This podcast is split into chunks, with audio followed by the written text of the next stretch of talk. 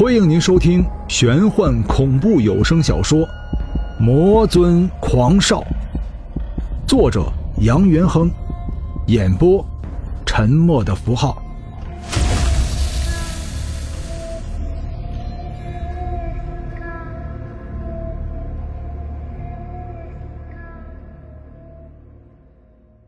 第十一章，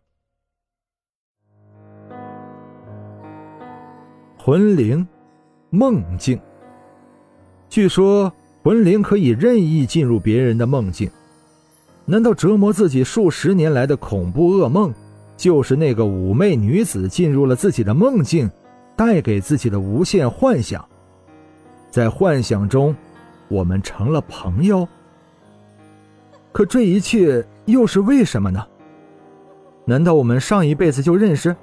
这一辈子我投胎了，他还念念不忘我们彼此之间的情感，在梦境中陪伴自己。那梦境中的残肢断臂、众多恐怖的尸体又是什么？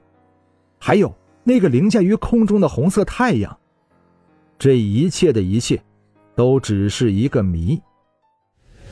杨元亨，杨元亨，鬼族叫道。杨元亨全身打了个激灵，回应道：“呃，在，我在。”鬼族手握方剑，你的录影呢？杨元亨一惊，全身不由得出了一身冷汗。不是说七月十四日是鬼门关大开之日吗？鬼魂在这一夜是有自由的吗？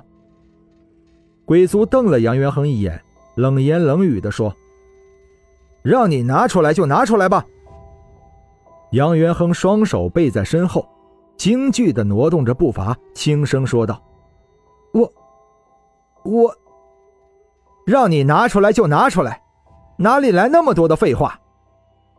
鬼族说着，已经站起了身子，将方简往地面上狠狠一甩，方简硬生生的扎进了地面，漆黑色的青石地面霎时碎石乱飞，将杨元亨逼退了三步。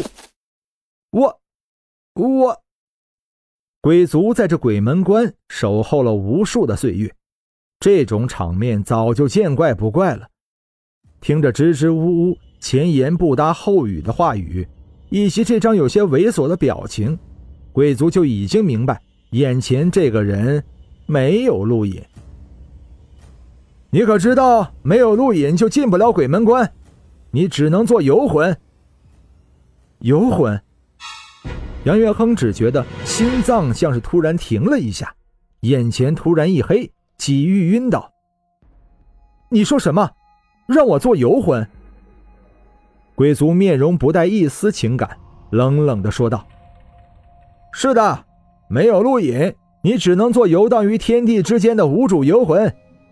你还是走吧，这个地方不是你来的。”看惯了尘世众多邪恶嘴脸的杨元亨。早就厌恶了这种令人恶心的官吏，杨元亨不再看鬼族一眼，转身朝着来时的路走去。鬼族看了一眼离去的杨元亨，摇头苦笑道：“最近这是怎么了？从兰若寺附近过来的魂体都变成游魂，难道那个地方有什么邪魔外道？”鬼族话语刚刚出口，立马用手拍了一下自己的嘴唇，低声说道。我这是怎么了？这些事情根本就不是我自己能管的事情。邪魔外道，也只有驱魔大神钟馗可以收复。我仅仅只是一个鬼族，基本上没有什么大的能力。我这瞎操心什么呢？猛然，鬼族像是想起了什么，突然自言自语的说道：“对呀，今天是七月十四鬼节，鬼魂可以肆意游荡人间。”鬼门关大开之日，鬼魂可以任意出入。我这是怎么了？连这么重要的日子都忘了。杨元亨，杨元亨不予理会，径直向前走去，背影显得落寞孤独。杨元亨，你给我回来！你可以进入鬼门关了。杨元亨依旧像是没有听到鬼族的呐喊一般，漫步行进着。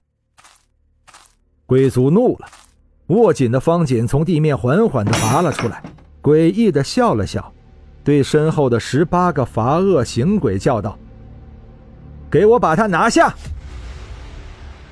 恐怖的鬼门关门口屹立着一块巨大的青石，青石上篆刻着四个苍劲有力的大字：“此冥府也。”四个隶书字体猛然间渗出了妖异的红色液体，刹那间红光大盛。每一个途经鬼门关的游魂，哪一个不是一心想巴结自己？能够进入鬼门关，就距离投胎往生更近了一步。若是进不了鬼门关，那就只能做游魂野鬼。自己在这鬼门关当差数万年，何时受过如此气？一怒之下，鬼族就动用了身后守护鬼门关的十八个罚恶行鬼。十八个罚恶行鬼在这阴森恐怖的鬼门关门口刮起了一阵狂风，朝着杨元亨疾飞而去。鬼族刚刚站起的身形顿时愣住了，双眼直勾勾地看着身后的青石，嘴半张着。这，这，这是血，鲜红的血。幽冥地府的血液永远都只有黑色。何时变成了红色？闻着淡淡的血腥味儿，鬼族正欲开口，却见鬼门关口排成一队的众多魂灵霎时消失不见。十八个罚恶行鬼犹如一条狂暴的黑龙，在地面上卷起一阵阴冷的鬼风，袭向正不紧不慢行走的杨元亨。杨元亨停止了步伐。回头看着向自己袭击而来的十八个鬼族，轻蔑地笑了。在尘世，自己一直隐藏自己的实力，那是因为自己害怕带给自己朋友众多不必要的麻烦。可是如今，自己已经身死，这里不是人间，这里是阴司鬼府，自己又何须那么多顾忌？杨元亨从衣扣中掏出一物，是一把短小的飞刀。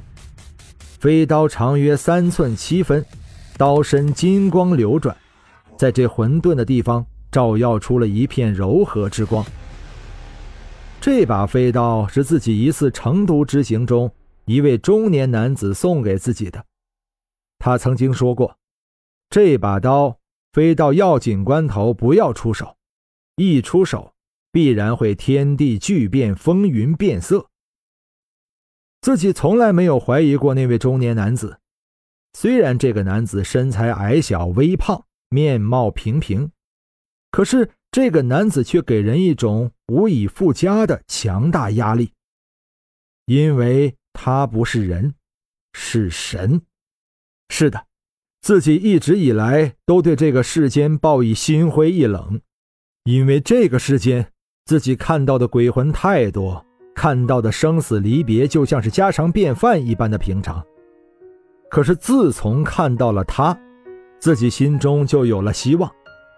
原因很简单，因为他是神，三界六道唯一的驱魔大神。没错，他就是钟馗。当然，这把刀就是传说中的驱魔刀，刀长三寸七分。非铜非铁，非石非玉，却拥有鬼神莫测之力。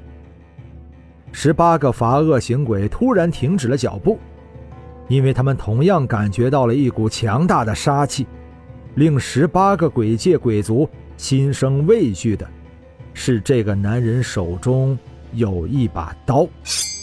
赫然，杨元亨竟然迅速地拔地而起，单手握刀，硬空劈下。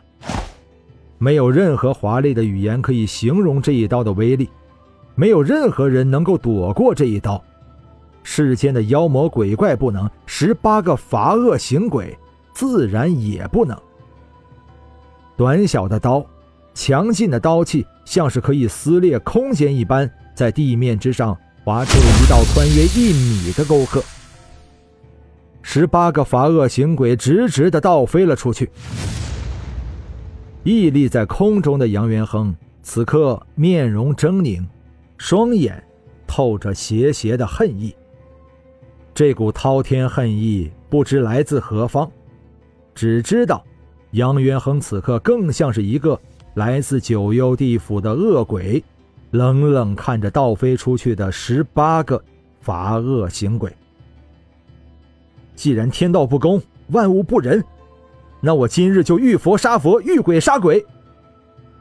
杨元亨用手轻抚着刀锋，道：“